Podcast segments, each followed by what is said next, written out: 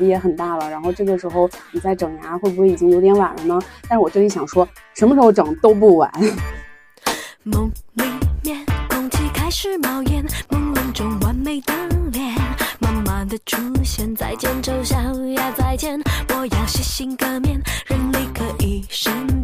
我就坐在那个医院的大厅的座椅上，我就想了一下，我觉得好像也没有什么好犹豫的，我就转头就去把钱交了，然后就约了手术时间。那一刻我真的非常感慨，就是长大真好，我不用和任何人商量这件事情。没错，你吃苦受累赚来的钱，你有百分百的支配权。气馁，旧观念抛到一边，现在就开始改变，麻雀也。后来我就想把小时候想学的就都学一学，然后我就去学了游泳。我上完游泳课之后，能从原来只能游一二十米，到现在我能游一千多米，真厉害。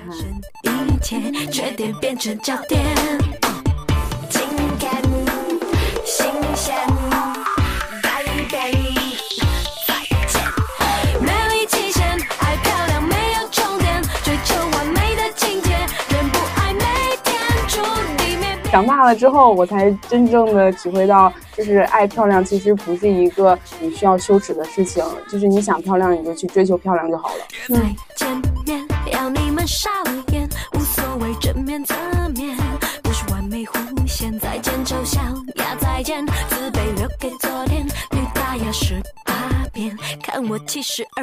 欢迎收听下午茶时间，我是夏夏，我是蒜头，今天我们又来聊一期。花钱的话题，没错。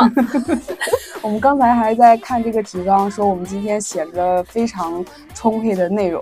没错，我们俩果然适合聊花钱。对，之所以想讲今天这期话题呢，是因为我之前听了一期我最喜欢的播客《燕爱之意》，他们讲的主题是“今日方知我是我”。就是有没有哪些事情是你真的单纯为自己而做的，不为了父母，也不为了撑面子，或者是其他的什么外界种种的眼光，然后只是为了自己开心呀，或者是为了自己好而去做的事情。这就让我想到我之前看到的一句话，就是你的时间花在哪里，决定了你成为什么样的人。同样的，你把钱花在哪里，也决定了你想把自己塑造成什么样的人。我觉得真的很有道理，尤其是当我们工作了以后，其实是在我们的这个个体的情况下，达到了时间和钱的平衡。相对于高中的那种状态下，会更有时间，但是相对于大学的状态下，也更有钱。那自己能支配的钱和时间多了之后，那我们自己怎么支配这些东西，就决定了我们想用我们的钱和时间来过什么样的生活，来把自己重新养育成为一个什么样的人。对，是的，所以我们今天的主题想聊的就是，当我们开始赚钱之后，我们的钱都花在了哪里？比如说为自己花的最值的钱，然后最满意的花钱经历，然后以及一些经验。比如说我们花的比较大的，像整牙呀、做近视手术啊之类的，然后也给有想去做这些尝试的朋友们做一个参考。我们话不多说，就开始吧。啊，我觉得为自己花最值的钱，基本上会出于几个需求吧。第一类就是弥补小时候的遗憾。就是比如说，你小的时候父母不让你吃零食，然后你长大之后就会疯狂弥补自己。那你这个弥补的是不是稍微有点晚了？其实也没有，因为其实你小时候想吃的那些，你长大也没有那么想吃了。对，很多这种缺憾其实是你再花钱已经弥补不了了。对对对。然后我说一个，我觉得呃是弥补我小时候的遗憾的吧，就是整牙。我其实从第一次换牙开始，我的牙就不是很整齐，但不是那种歪七扭八那种不整齐，只是门牙有缝，然后这个缝大概是一点五毫米左右吧，就是还蛮明显的，它不是一个小小的缝，然后还稍微有一点往外凸，然后所以我小时候的所有照片。我几乎找不到露齿笑的照片，就全都是闭着嘴呀，然后或者是就是嗯抿嘴呀笑啊，就是这种。哦，我从来不会把我的牙露出来。当时我们家人也没有这个意识说要带我去整牙，但是我自己又非常介意这件事情，然后所以我在呃毕业大概六个月的时候吧，自己也稍微有了一些积蓄之后，我就决定要去整牙。我这里想插播一下，你工作六个月就有积蓄了，你真牛逼。没有，就是因为他整牙不是让你一下子把所有款都付清的，它其实分阶段的。哦，但是这个我后面再讲。我的确也因为整牙窘迫了一阵。哎，这里我还要插播一下，就是那你小时候有提出你的诉求，就是你想整牙吗？没有，因为自己也没有这个意识。而且就是也觉得整牙还挺麻烦的。我长大之后，其实下决心整牙这件事情，我也考虑了很久，因为成年人整牙是比小时候整牙更麻烦一点的。因为你的牙齿其实已经相对来说已经定型了，整牙之后你需要一直持续的戴保持器，就不会像小孩子一样，你可能戴个几年你就不用再戴了。你成年人整牙之后，尤其是女孩子嘛，就是可能牙套脸会更明显一些，不一定说是牙套带来的，就是你本来年龄的增长就会让你胶原蛋白流失，可能就会让你颧骨突出呀、脸颊凹陷什么的，很多人会把它归结为你戴牙套导致的牙套脸。然后还有就是整牙的时间周期也比较长，然后你会觉得。你到了几年之后，你可能年纪也很大了，然后这个时候你再整牙，会不会已经有点晚了呢？但是我这里想说，什么时候整都不晚。当时我爸就是介意这个，不让我整，他觉得说，呃，我当时已经二十三岁了嘛，然后我整牙如果整个两三年，然后可能都啊二十五六岁了，那个时候如果找对象的话，是不是别人会介意我带着钢牙啊什么的？现在我根本就没有这个需求，好吧？担心的过于早了。对。然后由于我是自己花钱整我自己的牙，所以我不需要征求任何人的同意。然后我就自己做完攻略，我就决定要去整了。然后这个做攻略这一点呢，我需要和大家强调一下，就是如果你真的想整牙的话，一定要非常仔细慎重的挑选你的医生。选医生比选医院要重要，因为它其实不像医美，医美有的时候你做一些项目，它是要需要呃很专业的仪器，然后有些仪器可能一个市就几台。所以你必须要去定点的机构去做那个真的仪器，然后但其实整牙它其实并不太需要比较高端的仪器，它更需要的是你的医生。一方面是医生他给你的方案，他的整牙的思路是不是适合你，然后另一方面是你跟这个医生是不是聊得来，因为整牙的时间还蛮长的，要两三年，然后你几乎每个月都要去会见你的医生，然后如果你跟他两句说 说不到，然后你就想跟他干起来的话，你跟他之间没有信任的。然后你可能会因为一些整牙的进度比较落后啊，你就会觉得你的医生没有好好给你整，你会质疑你的医生，所以这点就是在整牙的过程中是非常致命的。然后我当时是在牙套之家那个论坛上，就。可能也是比较古早，二零一六年有这么古早吗？我是在那个论坛上，我看了很多的帖子，就它上面算是牙友吧去分享，然后当时他们推荐了一个很有名的医生，然后说这个医生很有经验，然后态度也非常的和蔼可亲，然后我就很想去找这个医生看牙。我当时是挂不到他的号，我先去挂了一个其他的医生，他给我的方案是我需要拔四颗牙，就上面两颗，下面两颗，然后还想多对比一下，就其实这个是很重要的，就是你需要去对比不。同的医生，然后看哪个方案是你觉得最适合你的。然后我当时就是还是想去挂那个我在牙套之家论坛上看到推荐的那个医生，然后但是我又挂不到他的号，怎么办呢？我就去微博找到了他的微博，然后我就给他发私信，我说医生你好，我就非常想找你整牙，但是我实在挂不到你的号，怎么办？然后我当时其实没有抱太大的希望。大家如果知道在北京整牙的话，那些有名的医生其实都是非常难挂的。但是他回我了，他说：“那你某某某天来几号门诊来吧，来找我。”然后后来我过去找他，他又给我加了一个号，然后我就去找他看。对，真的，他真的忙到脚不沾地，就是各个门诊室看了这个病号，看那个病号，然后忙忙的脚不沾地，但是非常的和颜悦色对待每一位患者。我从来没见过他有一些负面的情绪。真的很厉害，天呐！而且他有那么多的患者，我每一次去找他看牙，甚至包括我现在摘牙套已经摘了三年了，隔了很长时间再去看保持期复查的时候，他马上就能认出我，知道我的名字，知道我的牙之前哪一颗是比较重要的，就是非常清晰，牛逼，真的。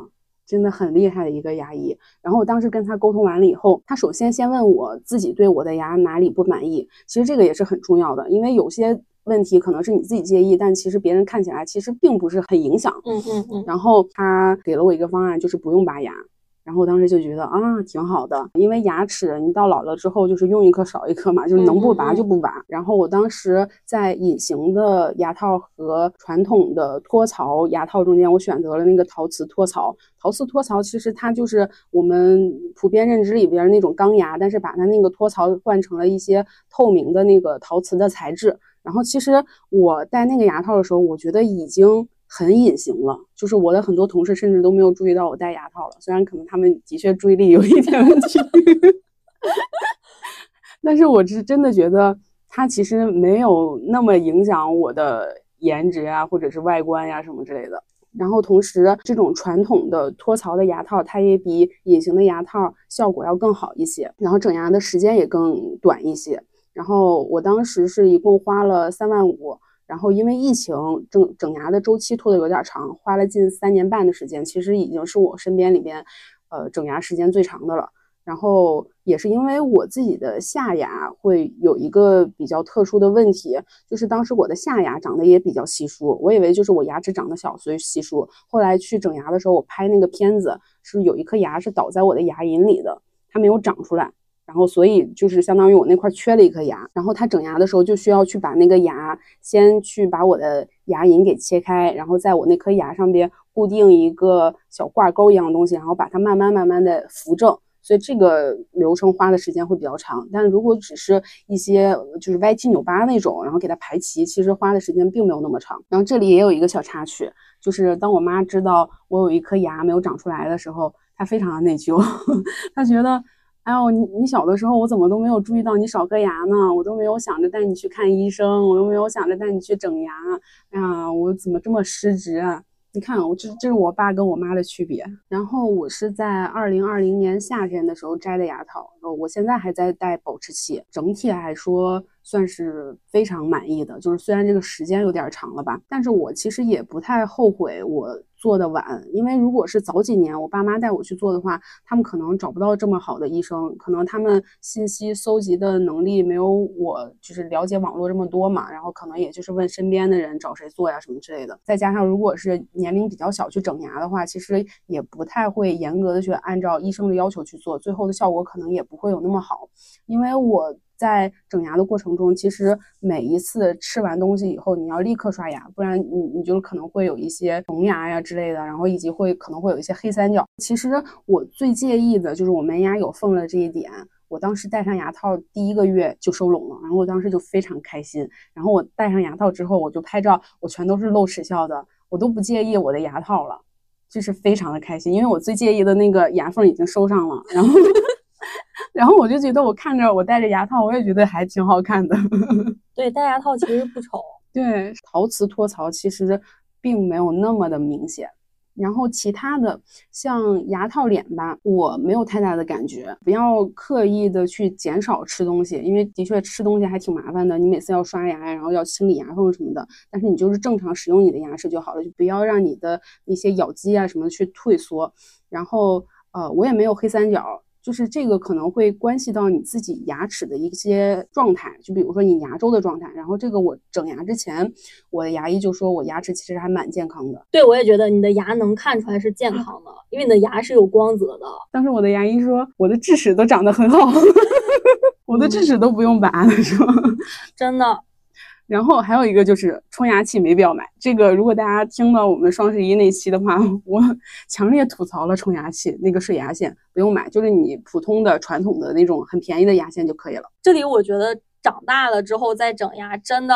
好处要比坏处多。嗯，我就是在小的时候整的牙，就大概上初高中的时候整的牙。首先，小的时候其实自己对于这个牙的问题就不会很重视，因为我我当时也不是自己主动要去整牙的，是因为我当时学舞蹈和播音，然后那些老师同学都会觉得我的牙齿影响我的长相，是因为我牙齿的问题，是因为我有两两个虎牙是长到牙龈上面的那种虎牙，我不知道你知不知道啊？我是。那样的虎牙，然后马伊琍吗？马伊琍啥 牙我不知道，但是 但是你比划的位置是对的，就是我是那种虎牙，他们都说就是会影响到我的外形，所以就建议我去弄，我就听了他们的话去弄了。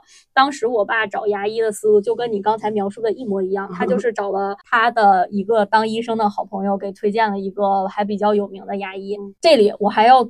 强调一个反例，就是你刚才说的跟医生的合拍真的很重要，因为我跟我的那个医生就一般，嗯，我觉得我的那个医生有一点凶，因为他也很有名，所以他很忙，他对患者就不会像你的那个牙医一样春风满面，他就是你能感觉到他在很严肃的忙碌着，然后你就会觉得哦，我不要打扰他，我不要多提问题，就会有这种感觉，反正就不太顺畅，整个的整牙的过程也不是特别的开心。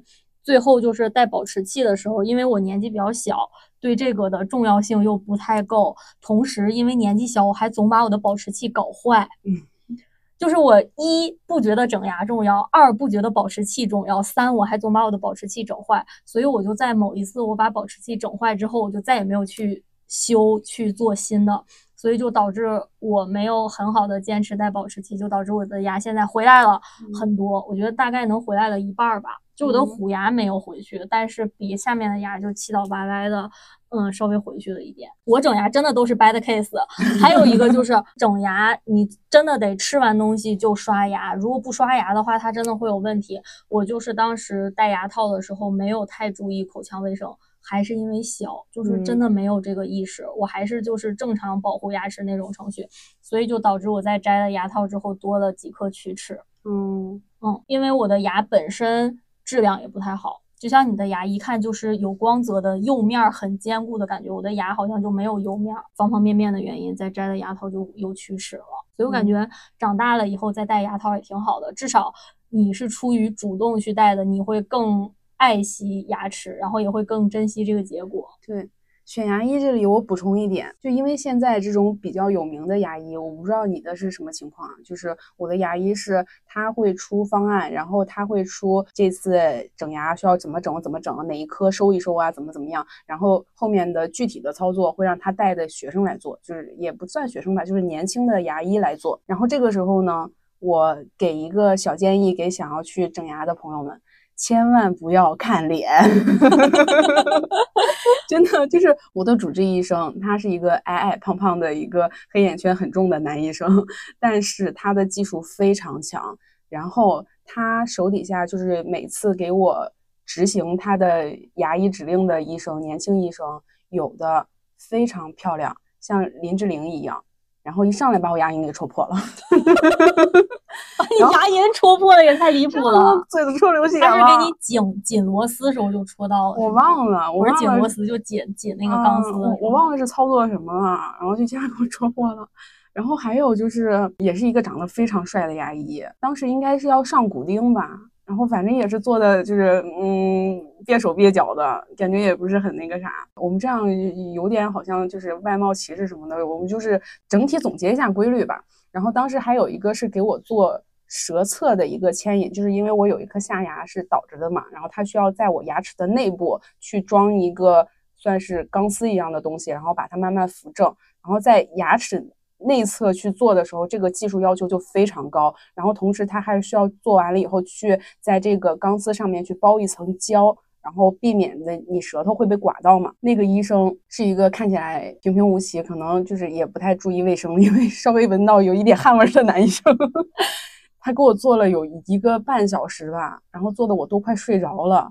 然后做完了以后，我那个主治医生过来看了以后，觉得哇塞，简直是艺术品，做的非常棒。然后包括我自己去拿我的舌头去舔的时候，我就觉得做的非常的平滑。然后我自己拿镜子照的时候，就是感觉没有一点多余的部分，非常棒。嗯，可能有一些什么青春小说呀，或者是偶像剧啊，就是会把牙医这个角色给美化，然后大家在挑牙医的时候可能会去看脸啊什么的。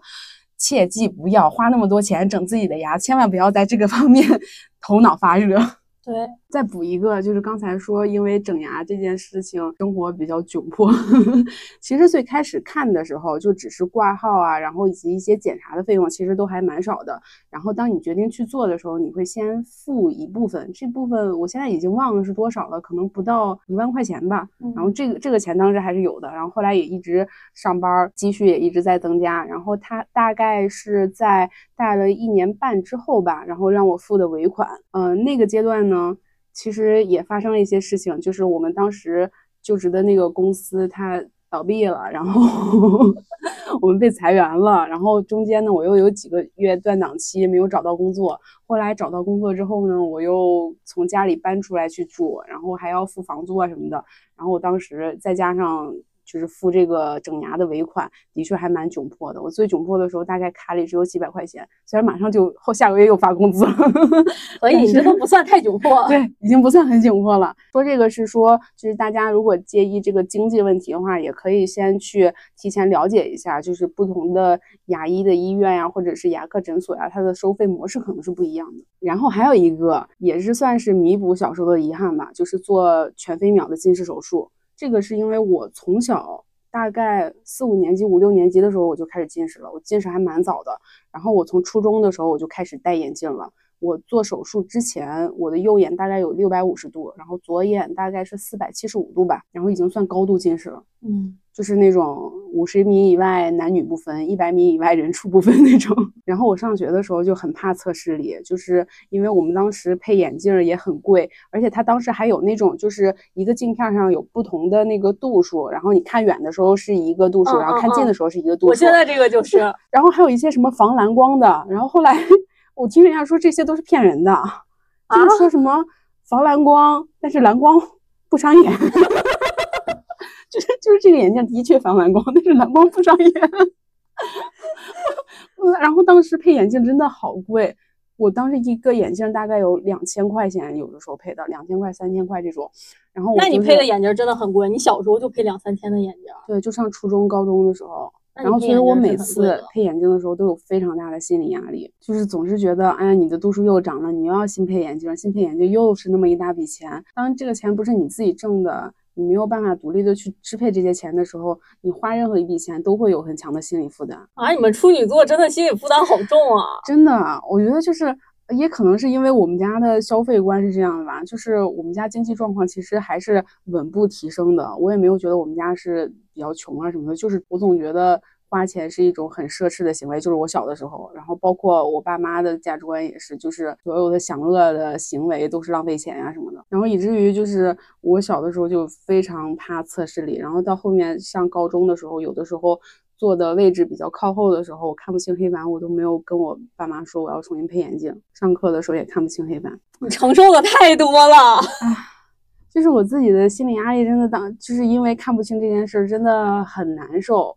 然后我后来毕业之后。我工作了大概三年之后吧，我决定去做那个近视手术。然后相比整牙，其实做近视手术决定非常快。我当时是选的北京同仁医院。北京其实看眼科大概就是同仁呀、协和呀这几个比较有名的医院嘛。然后当时是先做检查，然后这个检查真的要做超多项。然后同仁医院又是一个比较出名的做近视手术的医院，然后它每一天都有超多人做每一项检查都要排很久的队。当时基本上是。做完了以后已经一个上午了吧，然后找医生去看，然后医生大概说了一下手术方案，然后就问我要不要约时间，约的话就已经只能约到三个月之后的了。就是排手术排的非常满，然后如果你现在不约的话，你三个月之后再来，你你就要重新做检查。对，这个检查期限只能保证三个月嘛。我当时是自己一个人去检查的，医生就说，那你要不要回家和你家人商量一下？从生的那个办公室里边出来以后，我就坐在那个医院的大厅的座椅上，我就想了一下，我觉得好像也没有什么好犹豫的。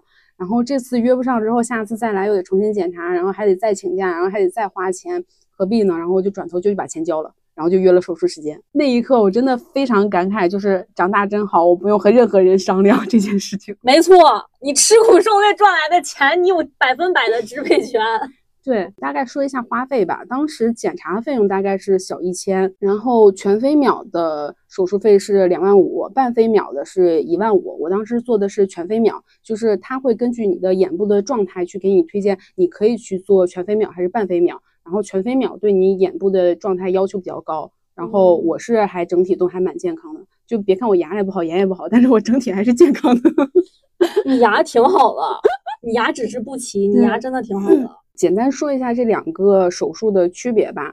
全飞秒呢，就是它在你眼球上面切一个比较小的口子，然后相当于是用镊子一样从里面抽取一些物质，然后让你的我也不知道是角膜呀还是什么变得比较薄，对，然后你看的就清楚了。然后半飞秒呢，相当于是切一个比较大的圆弧，然后它把上面这一部分给掀开，然后从你的这个眼球上面去。切切掉一部分，然后拿出来，然后再把刚才掀开那部分再盖回去，然后大概就是这样的两种区别。然后因为全飞秒它切的口子会比较小，所以它恢复起来也会比较快，然后对你的眼睛造成的损伤也会比较小，然后所以它也比较贵嘛。然后这里我还是建议，就是如果你眼睛的条件允许的话，尽量还是做贵一点的吧，因为的确眼睛要用一辈子呢。啥不用一辈子的？你身上长的。嗯，我就有认识的人是因为觉得好像全飞秒、半飞秒没有太大的区别，然后都可以做的话，那我就选半飞秒呗。结果做完了以后，其实的确干眼症还比较严重。但其实我就是刚做完手术之后会干眼症有点严重，但是现在我其实不太滴眼药水，我也没有觉得眼睛特别干。但是会稍微有一点飞蚊症，就是偶尔看东西的时候会感觉有一点小黑点。但是这个我又去找医生去问了，他说因为你做全飞秒手术，它只是让你变得可以看清楚了，但其实它并没有解决你的近视问题，你还是高度近视，所以你的眼底的一些裂纹呀，或者什么呃眼睛的眼球的问题啊，还是依然存在的。所以就是这个其实也是正常的一个现象。嗯，其实做手术非常快，然后刚做完的时候眼睛非常酸痛，然后也就是无法控制的流泪，就是你一低头，然后一颗豆大的泪珠吧唧一下就掉你腿上了这种。我当时是上午做手术，做完了之后下午看东西，其实清晰度已经恢复大半了，但是刚做完的时候眼睛会比较畏光，然后看东西会有一点重影，但是过几天之后就正常了。然后我当时手术，我忘了是七天复查还是几天复查了，就是。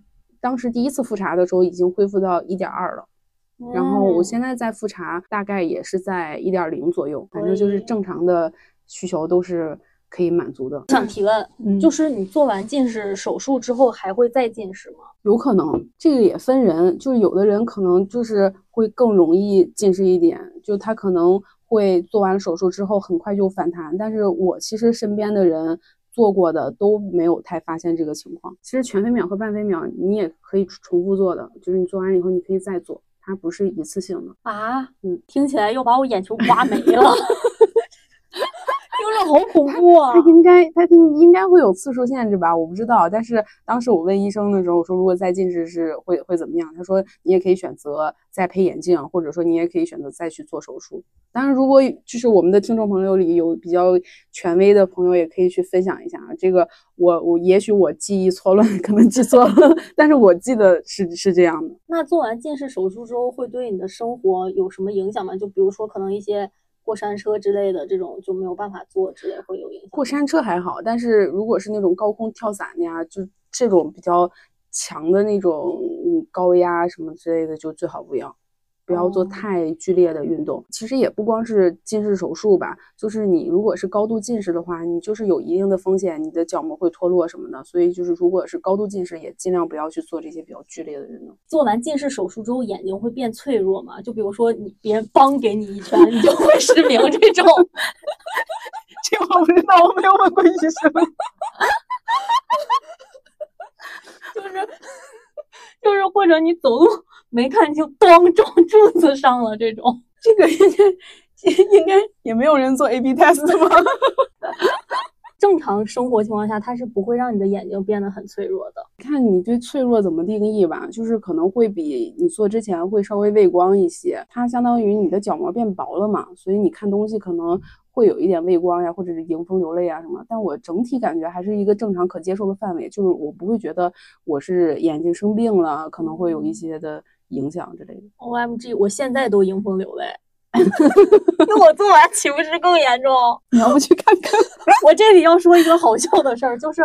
我们大学要从宿舍楼走到教学楼的时候，要过一个大风口。我们学校那个楼也不知道咋盖，就是盖一圈儿，然后四面走，这种形状不就特别容易飓风吗？嗯，我们每一天要都要从那个风口走，然后冬天哈尔滨又巨冷，我每次从那儿走的时候都边走边哭，就特别好笑。那你的眼泪不会冻成冰吗？那倒不会。但我整体感觉就是做完近视手术之后真的太爽了。就是以前戴眼镜的时候，眼镜会常常往下滑，也可能是因为我度数高，眼睛会比较沉嘛，然后就会时不时的用手去推一下眼镜，基本上都已经形成肌肉记忆了。我刚做完手术之后，这个肌肉记忆还保留着，然后我就还是会忍不住的去做这个推眼镜的动作。实际上我已经没有戴眼镜了。哦，我有时候戴隐形的时候也会这样。对，就现在我已经做了大概有四年了吧。然后我甚至都快忘了我曾经已经近视这么多年这件事了，我都忘了近视是什么感觉了，真的很好。摘掉眼镜之后，你其实看东西会变得眼睛看起来更有神，而且你不用担心戴框架眼镜会让你的眼睛变形啊什么的。去运动啊什么的，泡澡也很方便，因为近视泡澡真的很麻烦，你戴着眼镜有雾气，然后不戴又看不清。是的，唯一的遗憾可能就是不能再戴美瞳了，但是我觉得对这点遗憾来说不算什么。做完近视眼镜手术就是不能再戴美瞳了。对，因为它其实是会磨损你的角膜嘛。然后你本来你做了手术之后，你的角膜就相当于已经受过一次创伤了。然后你再去戴这个隐形眼镜的话，就会更加磨损你的眼睛。然后包括你做之前。我忘了具体是多长时间了，一个月还是几个月不能戴隐形？哦，对，这个我知道。对，这个我是怎么知道呢？是我小的时候看综艺，别人问何炅说：“你为什么不做近视眼手术？”何炅说：“因为我要一直工作，没有办法那么长的时间不戴隐形眼镜。”为什么不能戴框架呢？汪涵都戴，汪涵是造型吧？何炅没有这个造型，那他天天戴隐形眼镜也好难受的。我感觉这个应该是跟每一个人的眼睛条件有关，因为我感觉我很多同事工上班也戴隐形眼镜。对，我也有同事上班也戴隐形眼镜，然后每次开会都要滴眼药眼药水。哦，那我没看见，我没有同组的人戴隐形眼镜，就是会有那个合作的同事，他们也戴隐形眼镜。但是我感觉这个。他们还也是没有那么难受。你就像我，我要是工作戴隐形眼镜，我上午十一点做工位，十一点半就难受了。开始，就我我戴隐形眼镜的时候，没有办法长时间的盯一些个东西。就比如说用电脑工作，或者看电视，或者看书，我没有办法做这种事情，只能出去看风景。所以我感觉那些工作戴隐形眼镜应该是没有那么的不舒适。还是眼部条件稍微好一些的，那做了近视眼手术，再也不能戴美瞳了，真的好难过啊！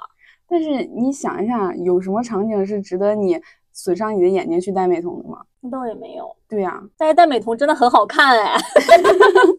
因为我之前一直不会贴假睫毛，我每次贴我就觉得很费劲，然后我当时就想说，这个世界上没有人值得我贴假睫毛，白敬亭也不行。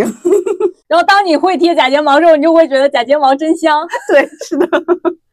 戴美瞳也是，嗯，你每一次化妆的水平是不会变的吧？但是我有时候就会觉得妆好看，有时候就会觉得妆难看。那个美瞳真的很重要。对，尤其是我之前染浅色的头发的时候，配浅色的美瞳真的很好看。而且，尤其是我当时从韩国买了一个非常好看的美瞳，也有点夸张吧，有点灰蓝色的那种。然后当时我的同事，一个不太熟的女同事夸我，她说：“哇，你的眼里好像有宇宙哎！”我真的觉得哇塞。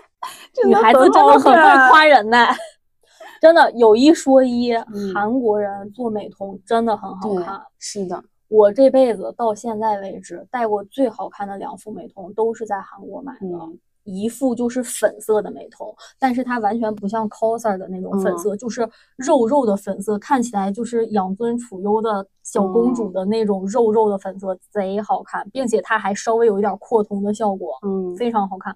然后第二副就是外面是绿色的，里面是黄色的，绿色其实听起来很奇怪，但是它戴到眼上融瞳非常好，并且它里面的那个黄色的内芯儿，真的就像你眼珠的那个黄色的部分，特别好看。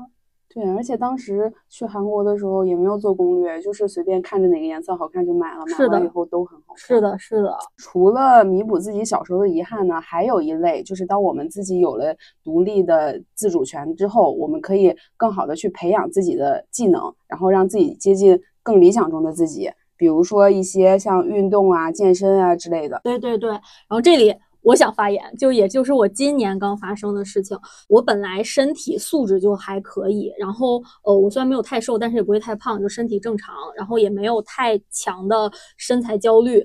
同时，我也不是特别喜欢健身房那种力量型的训练。我也是，再加健身房好臭啊！再加上我稍微稍微有一点健身房。耻辱。嗯嗯嗯，我不知道你能不能 get，我懂嗯，不是特别舒适在那种环境里，所以嗯就一直没有系统性的健身过。但其实我本身非常喜欢运动，那么健身这件事儿被提上日程，是因为。呃，我后来可能年纪也大了一些，然后也稍微胖了一些。我有一次在商场试衣服的时候，就会觉得我整个上身特别圆，感觉自己有一些圆肩，就形体不是特别好。然后我回家又自己观察了一下我的肩膀这一块儿，我还稍微有一点儿蝴蝶肩。你别看它的名字还非常好听，但是它其实是一个不好的体态。正常人的肩胛骨是内收的，就是你嗯摸背是平的，哦但是我的肩胛骨是翻出来的。哦，胳膊放下，在正常站立的状态，肩胛骨是翻出来的，我以为所以就翻出来是因为你比较瘦呢。no no no no no，这是一种不良体态。嗯因为我本身就有一点圆肩，然后再加上蝴蝶肩，它就更显得体态不好。于是我就想改善一下。我最开始是跟着网上的那种，就什么改善体态的，什么一百个动作十分钟，每天十分钟改善体态这种做。但是我做着做着就会发现，我好像不会发力，就是我在做一些运动的时候，我会明显的发现我的斜方肌和我的脖子在代偿。当我发现这一点的时候，我就非常恐惧，因为我特别害怕把我的脖子练粗。对，真的，而且就是很多，尤其是韩国的 idol，他去健身之后，好多都会粗脖子，我觉得对就是发力不正常。是的，是的，我当时就非常害怕我的脖子会练粗，所以我就停止了练习，然后我就买了矫正带。如果听过我们双十一那期的节目，就知道买矫正带没用。虽然我买的那个矫正带是已经是这个品类里比较好的矫正带了，就是它会有一些力量的拉扯，但是同时又比较舒适。嗯，但其实没什么用，嗯就是你还是得靠自己。所以我后来就听一个朋友说，他去练普拉提了，然后效果非常好，所以我就也去家附近的那个随便找了一个评分比较高的。普拉提的地方去报了一节试听课，然后我运气还挺好的，我试听的那个老师整体，呃，教的也挺好的，也挺认真负责的，然后也挺随和的，方方面面，然后离我家也近，我一般就是练完之后再去上班也不耽误。就还挺好的，所以我就先是买了十二节课。我整体的频率其实也不太高，因为我比较懒，我最多也就是一周一次。但是我当时是夏天开始报的嘛，我当时还会一周去游一次泳或两次泳之类的。整体这么下来，我在上完十二节课之后，我真的方方面面身体都上了一个台阶。就先说形体上，我的蝴蝶肩真的回去了。就你问我现在，就虽然没有那么平，但是不往外撅了。哦是，嗯，第二点就是我在大学没事儿干的时候，在寝室卷卷腹什么的，当时就有那个马甲线，后来就懈怠了，也胖了，就没有了。然后现在又回来了，嗯这个也非常好。然后第三点就是我在这个过程当中，就只是去训练，也没有节食什么的。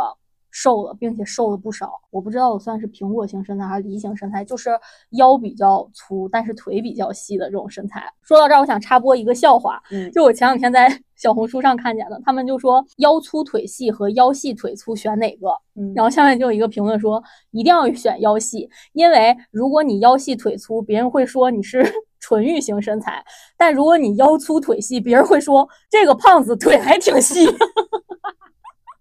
好过分哦。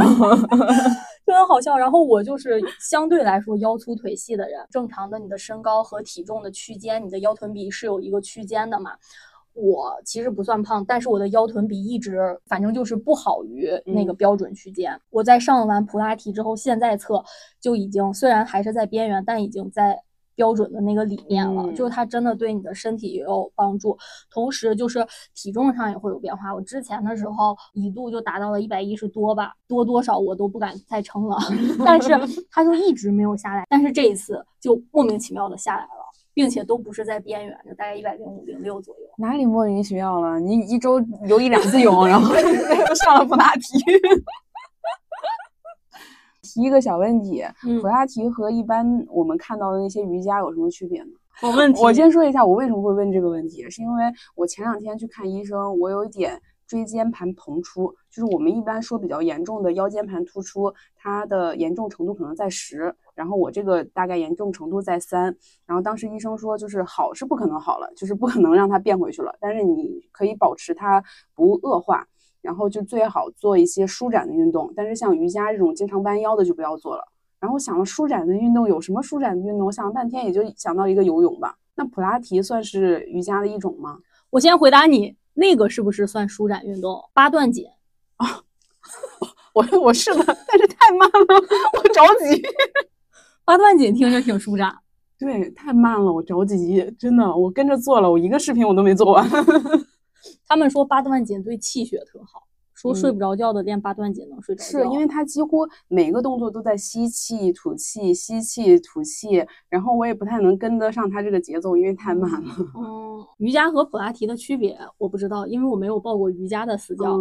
普拉提它就是主要就是针对你身体里不常用到的小肌肉群进行训练，不太像那个去健身房那种重量型训练就。强化你的一些常用肌肉吧，可能是这种。然后普拉提它就是会锻炼你的小肌肉群，所以对体态的纠正会比较好。因为我们有体态的问题，其实一般都是小肌肉群嘛。就比如说圆肩，就是你胸前的肌肉或者你背部没有没有力量嘛。但是其实我们容易有这种体态的问题，就是因为这些影响你体态的肌肉，你平时用不到。谁平时生活会用背发力啊？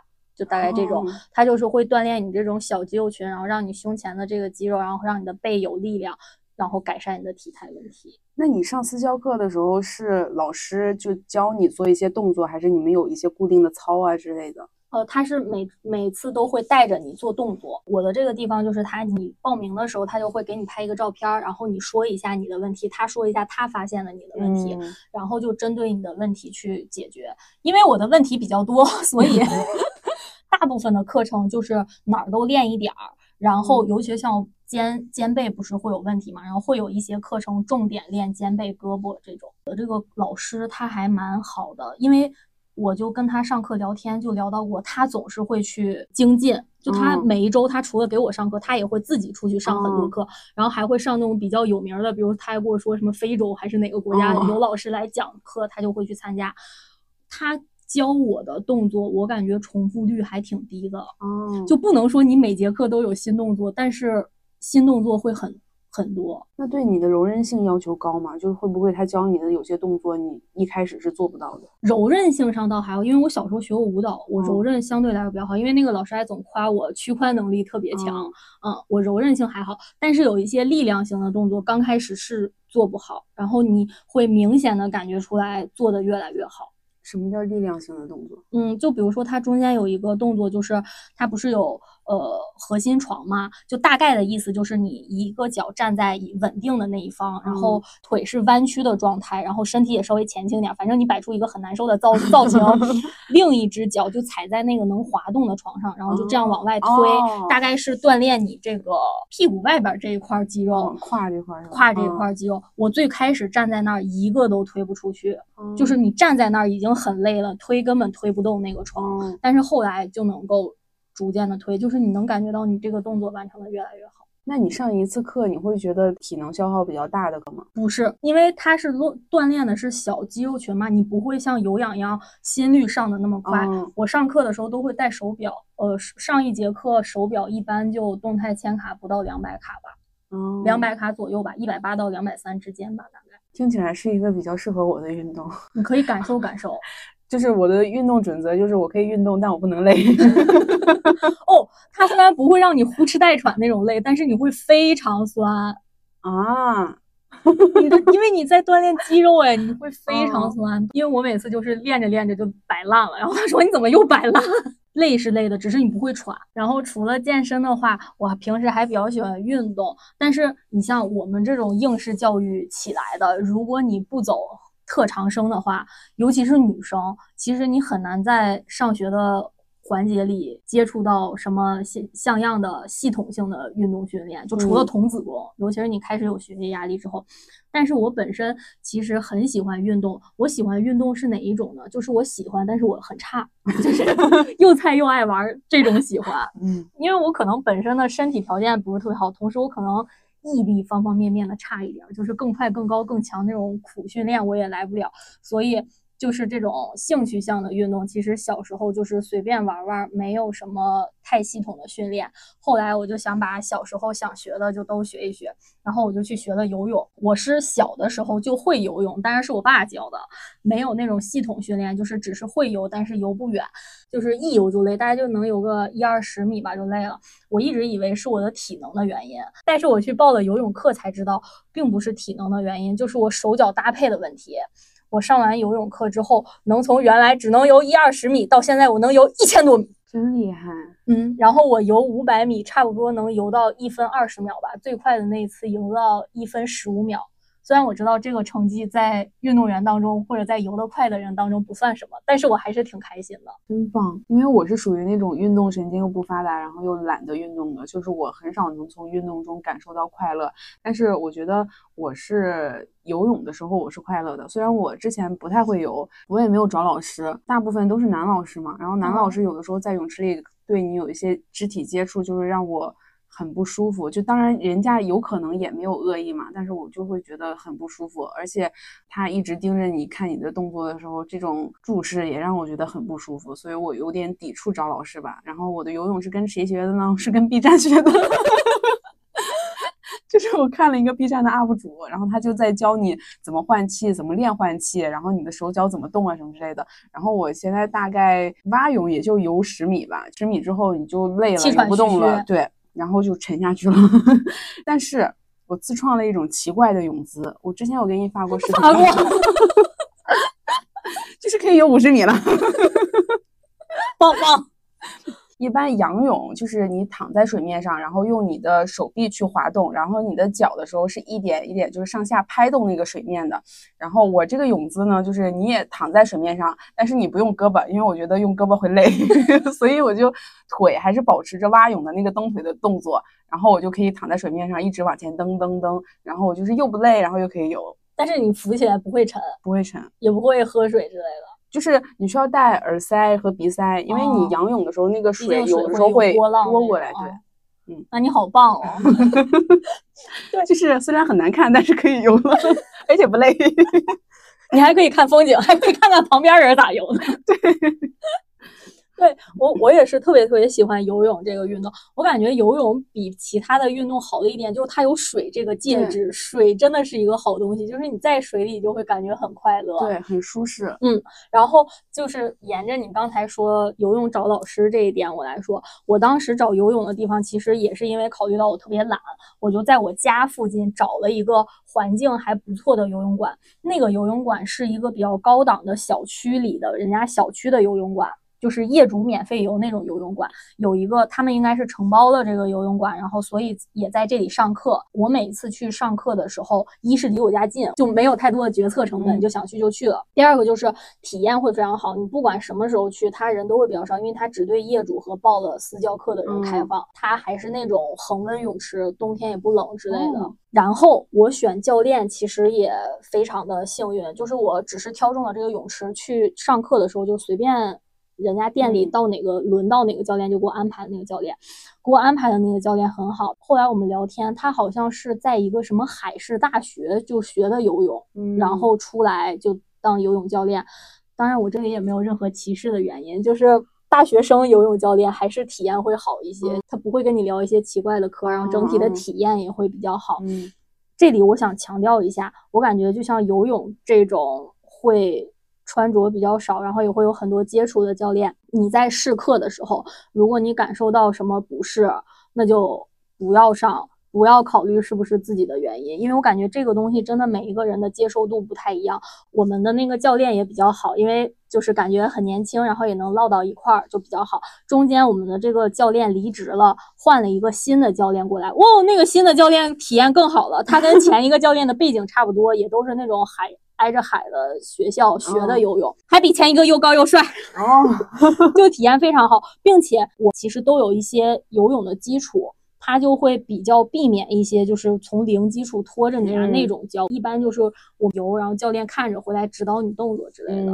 最后课到期了之后，也没有那种啊还续不续啦，嗯怎么怎么也没有那种环节，反正整体那个游泳馆，然后教练，然后整体的体验都特别好。嗯，那还挺好的，真的哦。再加一个加分项，我报课的那个游泳馆还有一点好，就是也是因为它是小区里给业主开放的嘛，它会提供就跟酒店一样，会提供一次性的浴巾，然后它的淋浴间会有呃洗发水、护发素和沐浴露，并且洗发水和护发素和沐浴露都还不错，是资生堂的哦。然后你每一次进去的时候，还会给你一瓶免费的矿泉水，如果喝完了还能再要，还会备那个身体乳。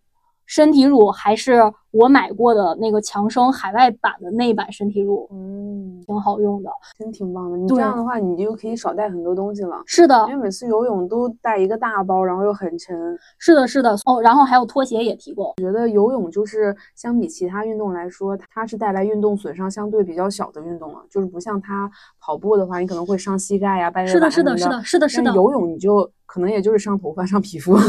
对它，它主要就是伤头发。打算天气暖和了以后再多练练，争取游个五百米。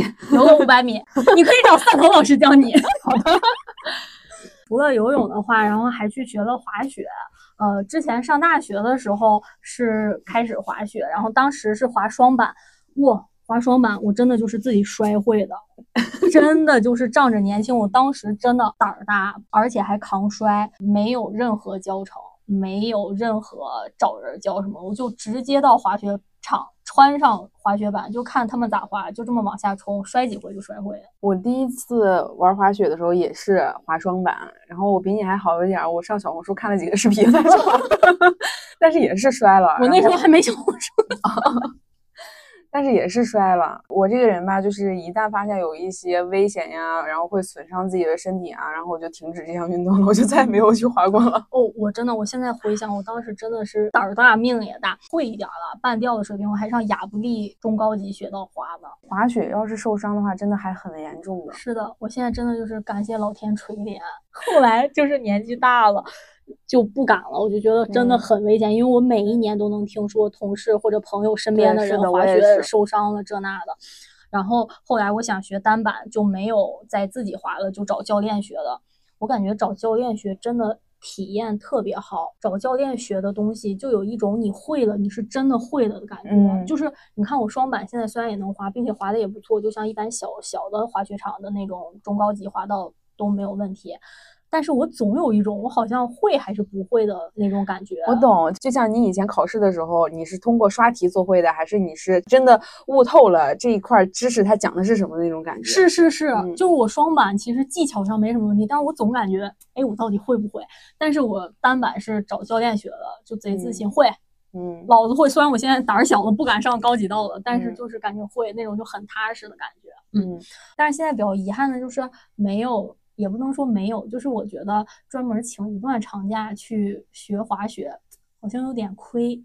但是不请假周周去，好像有点累。但是其实我还挺想好好学一学滑雪，再精进一下技巧。然后还有一个就是冲浪，因为我很喜欢水，所以我就比较想掌握水的技能。就比如说冲浪，学冲浪是疫情那年被困到陵水那次去学的，嗯、所以时间就特别多。再加上我不是会滑板嘛，嗯、然后学冲浪就很顺利。第一次上课的时候就能正常的冲，完全没有问题了。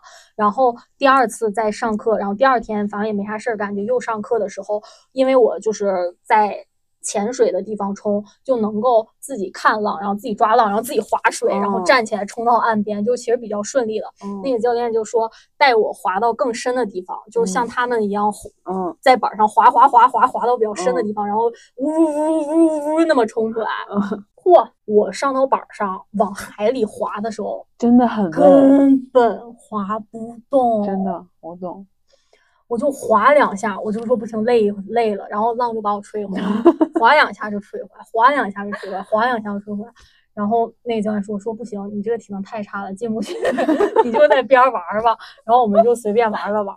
所以我那次回来也就说我要加强一下胳膊的训练，然后再去好好学。嗯，因为我感觉冲浪是一个还挺适合随便玩一玩的运动，嗯、因为它我感觉还相对速成，有一个。冲浪的那个海边的综艺叫啥来着？啊、乔欣他们那个综艺，我知道，就是他们在那个海边开什么冲浪店啥的。嗯、对对对，我知道。然后他们中间办了一场活动，就大概邀请附近的浪人来 cos 的衣服，然后就喜欢什么衣服就穿上它，然后去冲浪。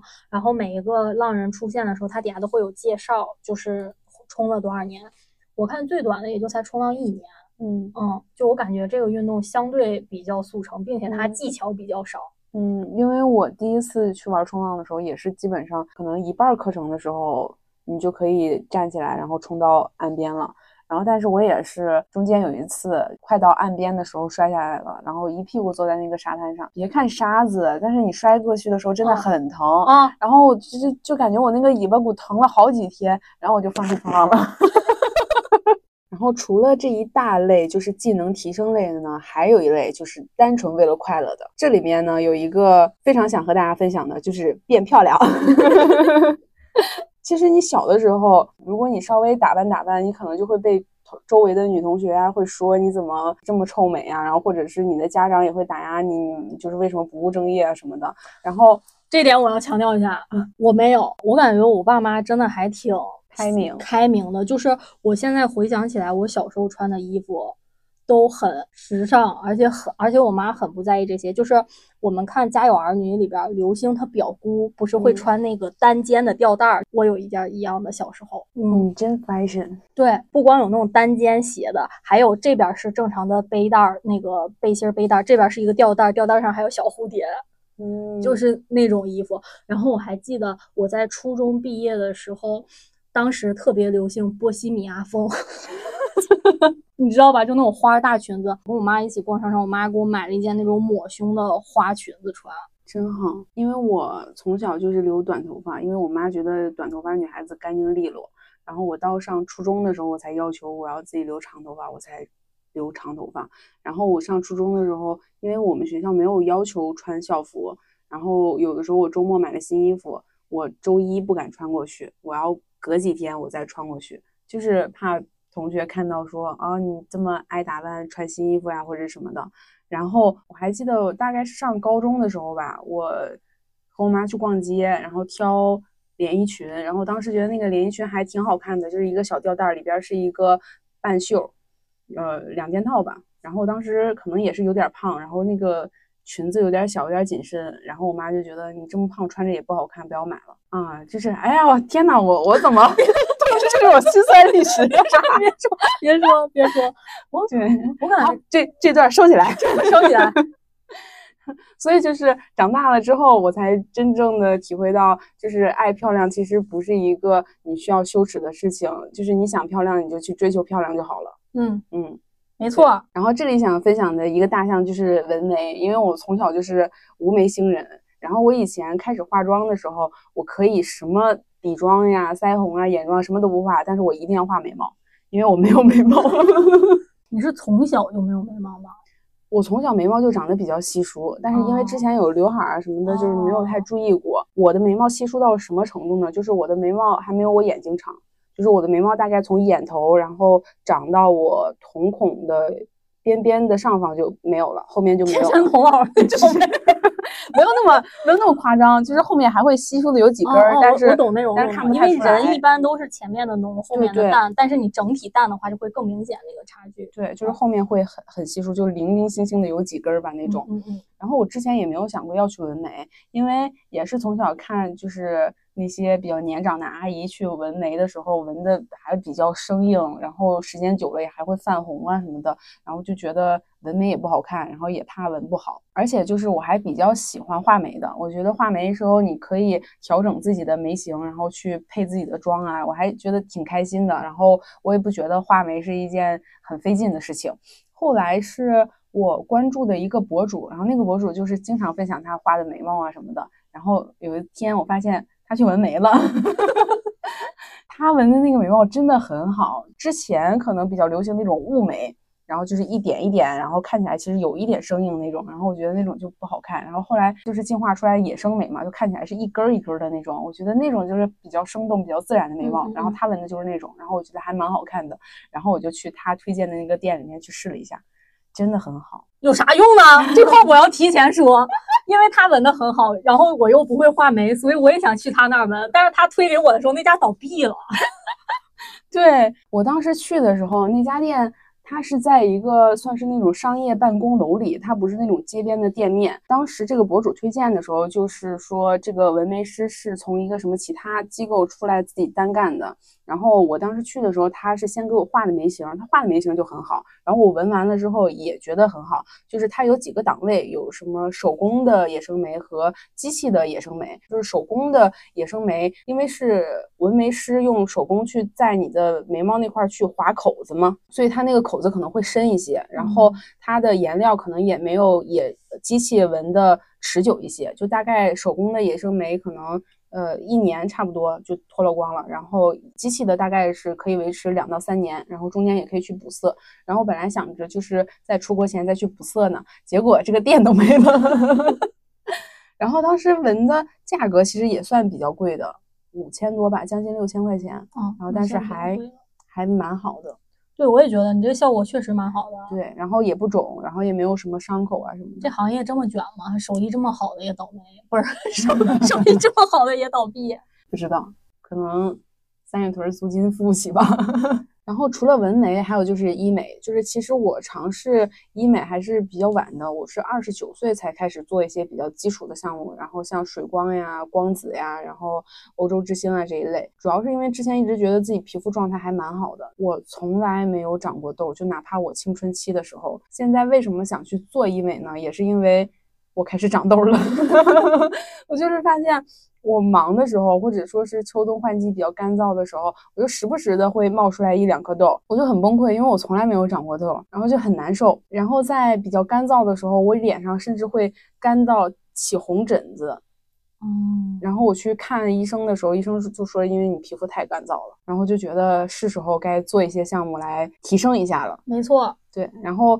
嗯，也没有去尝试一些像什么热玛吉啊、超声刀之类，就是比较猛的一些抗皱啊、抗衰的项目。是因为我之前看 B 站的一个医生去分享了，他说像水光呀、光子这种常规项目，然后他做的频次会高一些，然后价格会低一些。但其实如果你一年里面按照那个频次一直去做的话，它的效果和你去做一些热玛吉什么其实是。相似的，而且热玛吉你做的多了以后，它会有那个边际效应，边际递减嘛。然后，但是这种基础的项目它不太会有这种情况。然后，所以我就觉得，那我就尝试这种就好了。而且热玛吉还很疼，我又怕疼。对对对，医美这一项真的是很神奇。我当时会比较早一些，大概二十五六吧。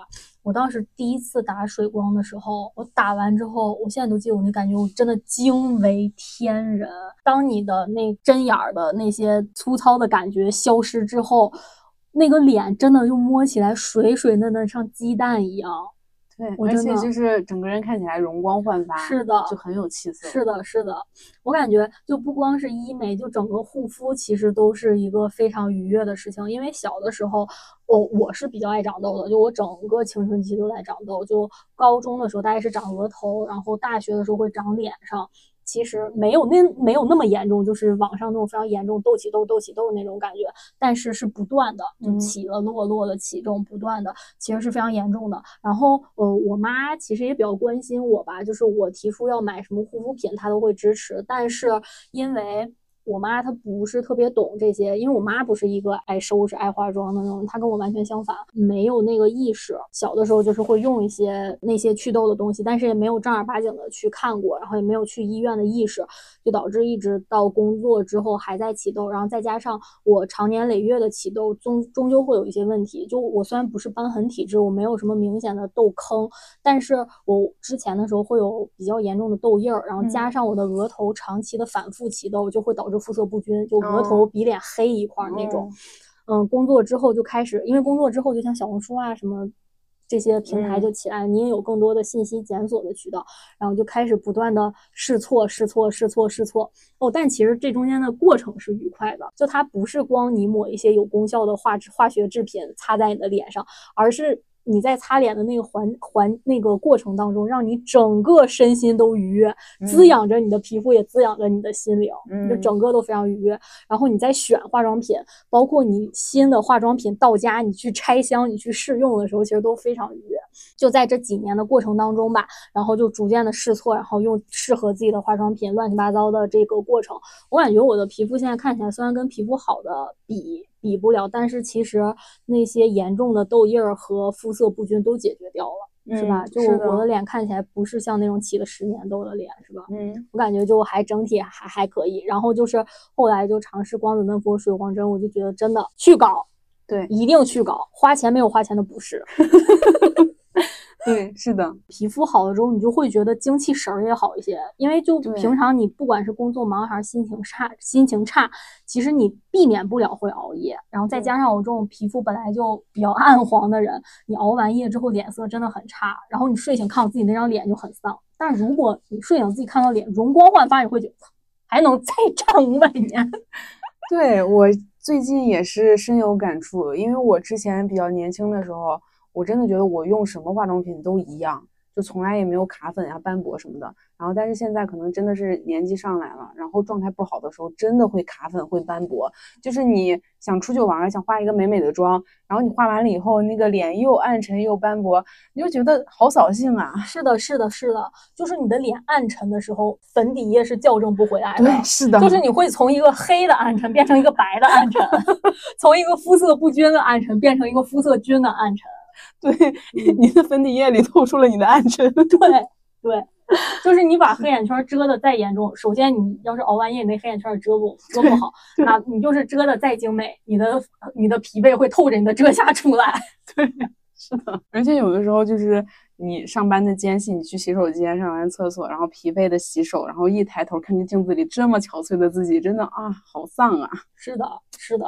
所以让自己的那个皮肤状态好，真的有利于身心愉悦。不要想什么女为悦己者容，没有悦己者怎么办 No, no, 我 no, 就是为了.自己开心而打扮的。没错，当你的状态方方面面比较好的时候，其实你本身也会比较自信。嗯，我说一个，我说一个非常典型的，就这个可能有点夸张，但是我觉得代表着一种心态。就我之前有一阵儿的时候骨折了，但是我没有办法，你就像我上京动骨一百天嘛，我没有办法请三个月的假呀。然后我骨折的时候还没有疫情呢，当时也不流行居家办公，所以我就，所以我就要去上班，我就拄着拐去上班。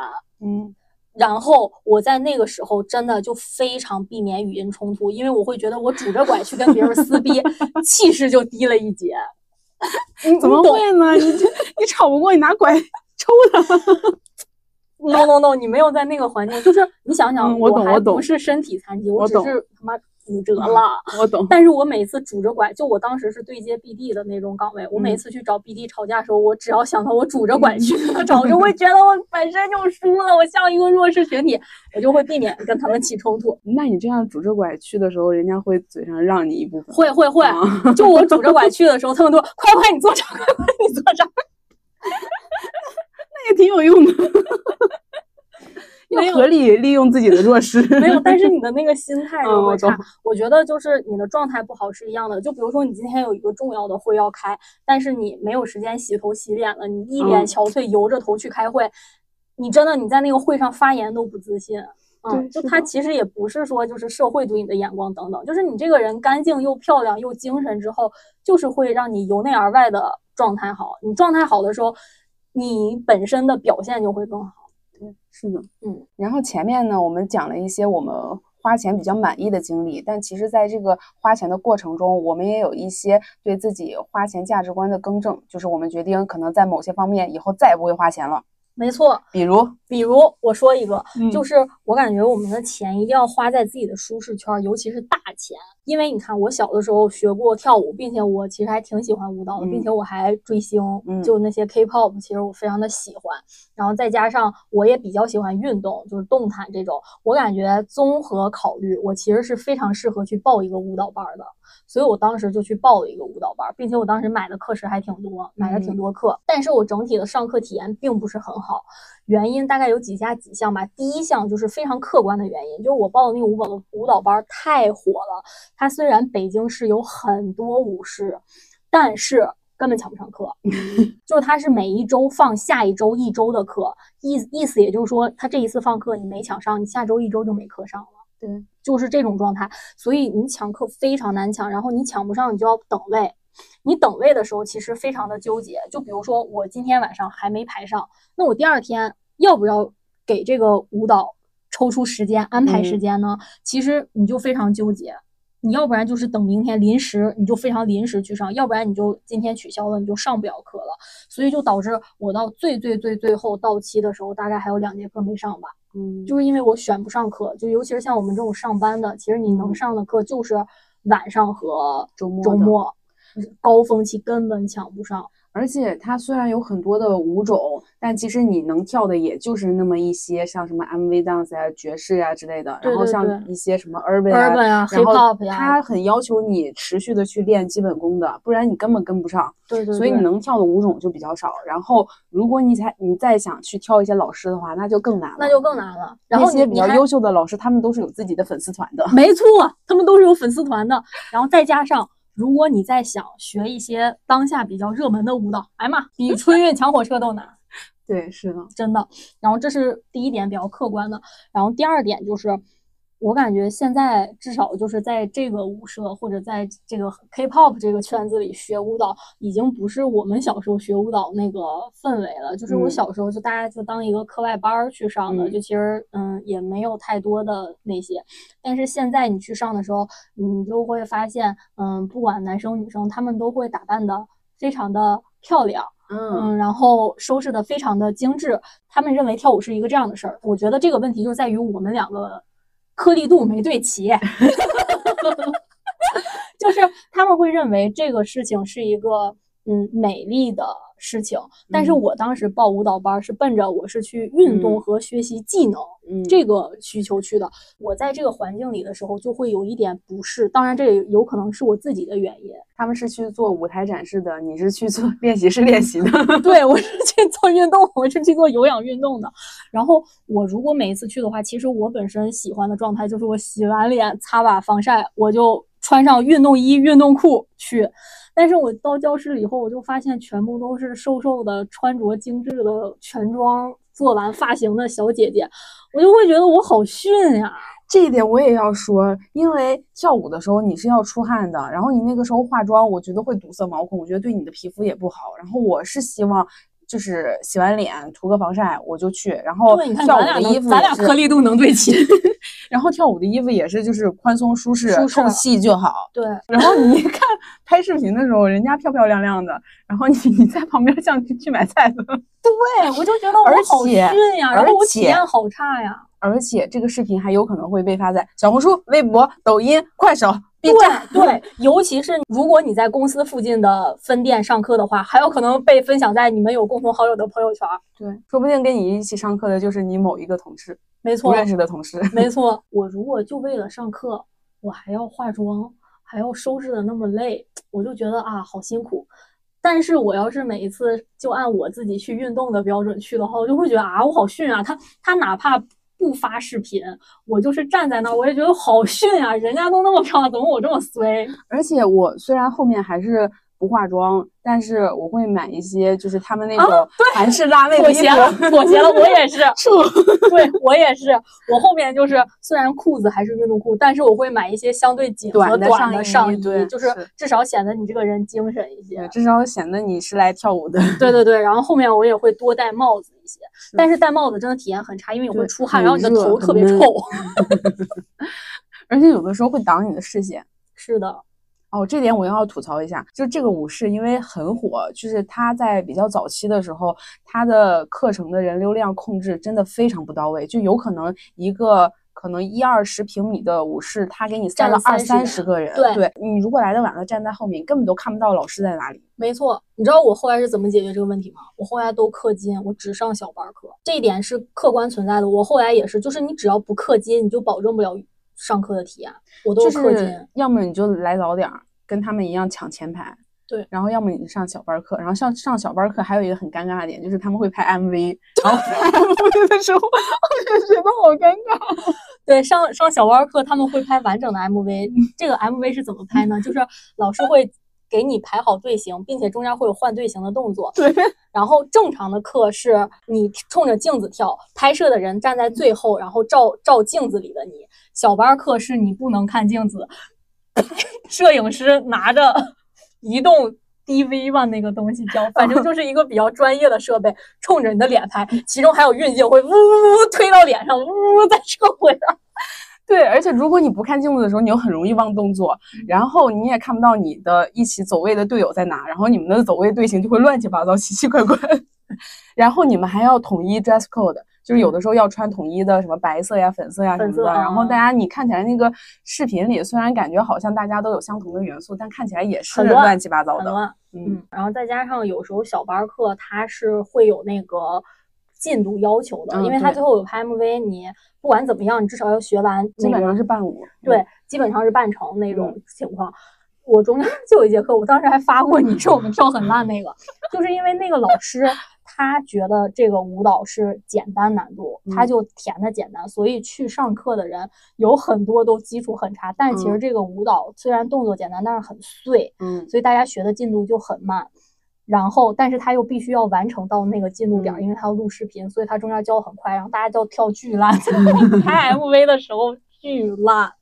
这种就体，其实你体验也很差，因为其实你并没有学会方方面面吧。我是觉得，呃，我应该不会再去报舞蹈班了。我也不会了，我报这个舞蹈班也是你拉新拉到我的，因为我最开始上是确实还可以了。我跳舞其实是能感受到快乐的，但是这个快乐吧。就是相比其他事情来说，给我带来的快乐是比较少的。就是我在花费时间去抢课，然后去准备这些东西，然后去到舞室啊，然后再回来啊什么的，我觉得不值得。对 我也是觉得，我是觉得舞蹈这件事情本身没有问题，我是能获取到快乐的。但是因为跳舞，我要做那些事情，我就会觉得附加项太多了。算了，然后但是还有一件就是我觉得很好的事情想分享一下，就是我在这个舞室学跳舞的时候，我加了两位我非常喜欢的。舞蹈老师的微信，第一位是长得非常漂亮的，然后当时是下了课之后，有好多其他女生去加她微信，然后我就顺便加了一下。然后还有一个是我后面一直跟着跳舞的一个女生，然后她跳的是比较多男团舞，然后就还挺酷的那种。然后跟她上课的时候是真的非常开心。我当时是还有两节课的时候吧，然后我鼓起勇气去找她要了微信，然后很开心。她偶尔在朋友圈发她跳舞的视频的时候，我看着也是很开心。对对对对对。哦，说到这儿，我也有一个开心的事。要讲，就是我其实学男团舞比较少，但是我比较喜欢 XO，然后中间他就教那个 XO 的那个破风，嗯，于是我就去学了。哇，这个男老师。巨帅，是不是你之前跟我说过的那个？对，因为蒜头跟我说完了以后，我就去想看约这个老师的课，但是真的抢不到。然后他的课就是在离我比较远的一些舞室，然后我就在小红书上搜，然后我就看有些人说他之前是香蕉的练习生，就是他真的很有偶像包袱。我看所有的那种拍摄的视频，他全都戴着口罩，哦，就是不露脸。嗯，我觉得跳舞戴口罩真的很闷，你不会窒息吗？很闷很闷。他，但是他。真的很帅，就是我要夸一下这个人，方方面面。首先一，他不是那种帅而自知的那种男生，就觉得你们所有女生来上我的课来跟我搭讪，都是觉得我帅，我很高冷。他没有这个劲儿，他上课的时候非常的耐心、仔细教动作，并且最后我们不是有录视频的环节吗？然后。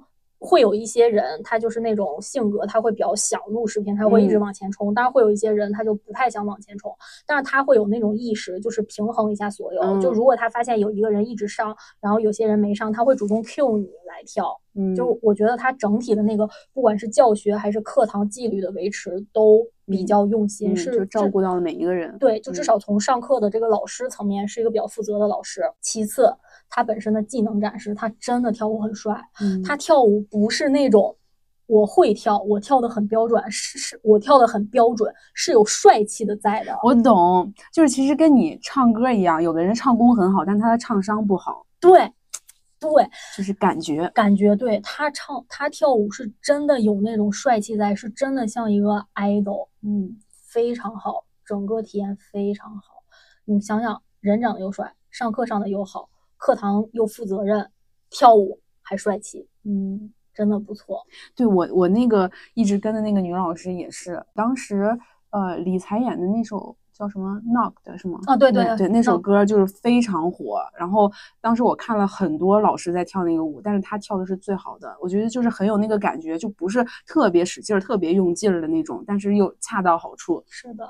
然后他上课的时候也是，他会把。后面舞蹈里边比较重复的动作或比较难的动作放到前面来去做那个基本功的练习，学到后面的时候，你的脑容量已经不够了，你就不太能记新的动作了。但这个时候，你后面这个动作其实你在开头已经学过了，然后你在学的时候就会很快，然后它整个课堂节奏又很好，然后它又很有活力，然后让你觉得跳舞是一件很快乐的事情。我觉得这样的老师真的很好。是的，是的。然后有些老师就是他不管你跟不跟得上，他就往下教。啊这不就是我那个吗？咱俩都上过那个老师。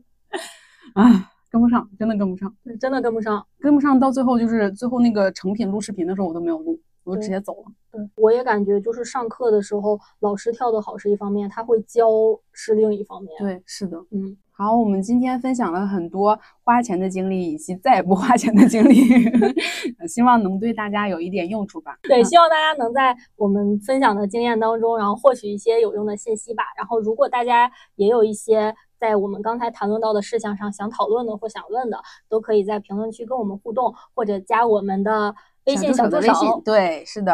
然后，如果大家喜欢我们的栏目的话，希望大家可以订阅我们。对，然后如果大家喜欢我们的节目，也可以分享给你的朋友们。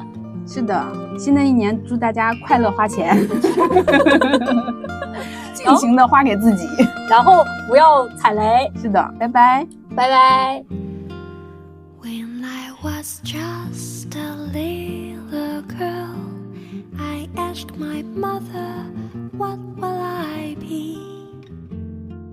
Will I be rich? Is what she said to me. Que sera, sera. Whatever will be, will be. The future's not ours to see. Que sera, sera. What will be, will be. When I grew up and fell in love, I asked my sweetheart what lies ahead. Will we have rainbows day after day? Here's what my sweetheart said. Que sera, whatever will be, will be. The future's to see. Keshala, shala. What will be?